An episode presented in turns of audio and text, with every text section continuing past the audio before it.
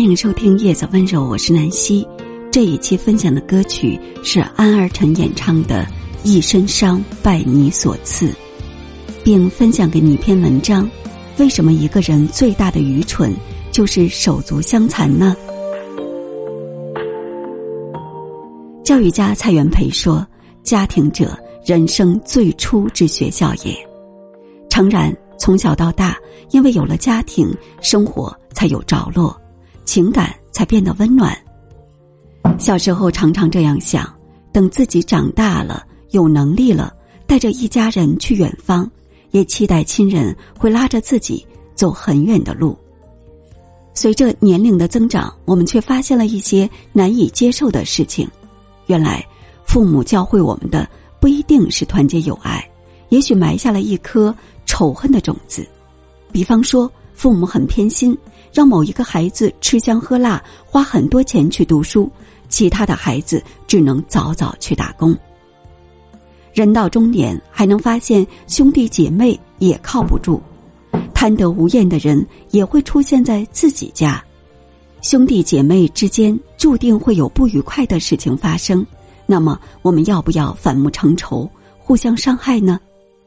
答案是否定的。家庭是这个世界上最小也是最亲近的组织，随时要保持清醒。家庭内部矛盾不能等同于你和外人之间的矛盾。打断骨头连着筋的关系会伴随一生，由此可见，手足相残是一个人最大的愚蠢。你伤害了手足，就是伤害了自己的家庭。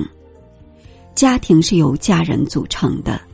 若是某一个家人被伤害了，那么家庭就变得不完整了，好像一个饭碗有了缺口。水桶定律告诉我们，水桶的容积取决于最短的那一块，家庭也是如此。收入、力量、福气的多少取决于最弱的那个人。人生是前线，家庭是后盾。你走再远的路，终究是要回来的。若是你走着走着，发现自己回不去了，那就变成了无根的浮萍，进退两难。手脚并用，不仅能走路，还能拥抱很贵重的东西。如果有一只手狠狠的一松，那么贵重的东西会狠狠的摔下来碎了。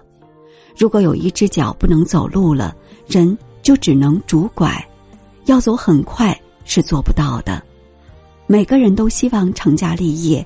奔赴前程，可是没有手足，谈何容易？